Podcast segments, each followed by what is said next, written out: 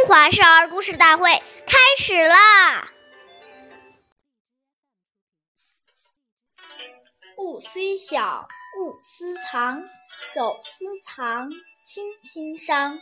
东西虽然很小，也不要背着父母偷偷的私藏起来。岁月易流逝，故事永流传。大家好。我是中华少儿故事大会讲述人王一晨，我今天给大家讲的故事是《陶母封栅》第六集。陶侃是东浦有名的贤臣，从小勤奋好学，人品极好。陶侃长大后担任了管理鱼跃的小官，这一年。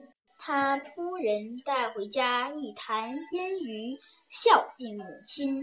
没想到母亲却把鱼原封不动的让人退回去，并给他写了一封信。信中说：“你是国家的官吏，怎么能用公家的东西孝敬母亲呢？虽然这只是一盘腌鱼。”但也是为政不贤啊！陶陶侃深深地记住了母亲的教导，从此他勤政为民，两袖清风，最终成为了蒲州蒲州著名的清官。下面有请故事大会导师王老师为我们解析这段小故事。掌声有请。好，听众朋友，大家好，我是王老师。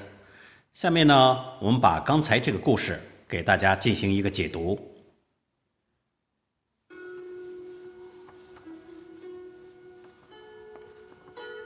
这个故事讲的是，即使小到一颗糖果，如果没有经过主人的同意，就私自把它隐藏起来。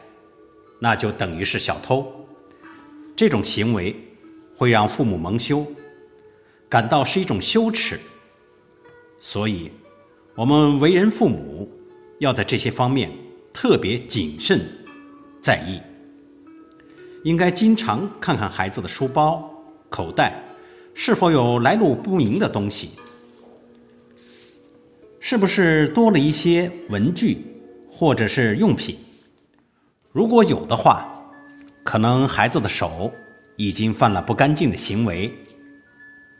谚云：“小时偷针，大时偷金。”如不及时制止，发展下去就会对道德品行形成很大的伤害，这很可能就因此毁掉了孩子一生的前途。好，感谢大家的收听，我们下期节目再见，我是王老师。